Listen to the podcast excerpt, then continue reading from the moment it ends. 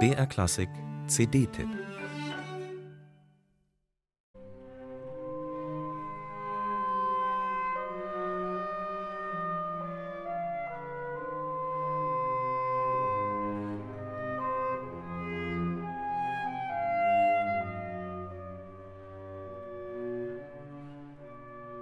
Wie aus dem Nichts mit einer wehmütigen Klarinettenmelodie tastet sich Louis Farranc in ihre erste Symphonie vor.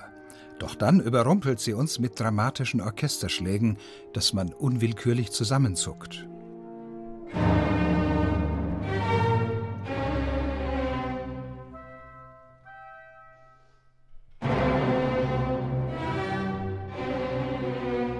Die Dirigentin Laurence Equilbé arbeitet solche Überraschungsmomente in Farrancs Musik mit fiebriger Energie heraus. Das ist ein leidenschaftliches Stürmen und Drängen in der Beethoven-Nachfolge, geschärft durch den knackigen Sound der historischen Instrumente im Insula Orchestra.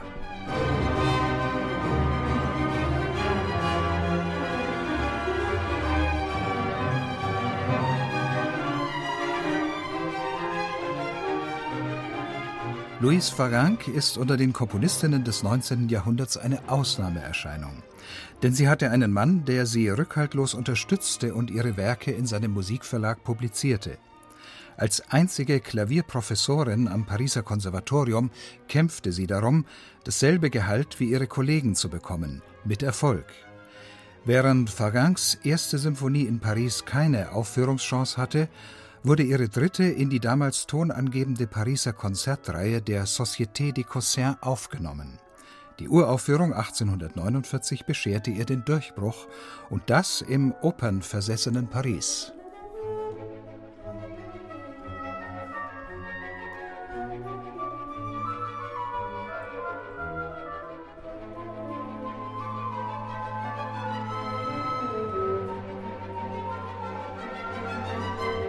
Equilbé bringt den Facettenreichtum der dritten Symphonie gekonnt zur Geltung.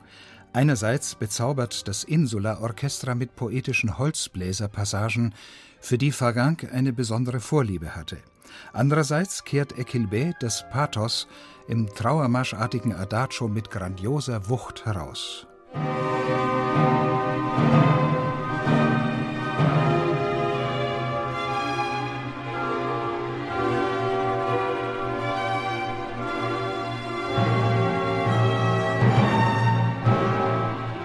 In eine ganz andere Welt führt das wirbelnde Scherzo alla Mendelssohn. Bei Equilbé und ihrem famosen Ensemble huscht das Virtuos vorüber.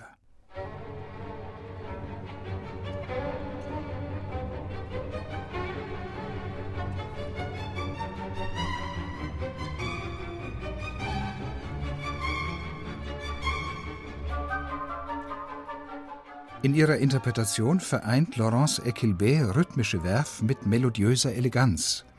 Wie Nikolaus Harnoncourt begreift sie Musik als Klangrede, lässt Louise Farrancs Stimme mit prägnanter Artikulation zu uns sprechen. Mit Abstand die beste Einspielung von Farrancs Symphonien bislang. Man kann sich auf die zweite Folge freuen.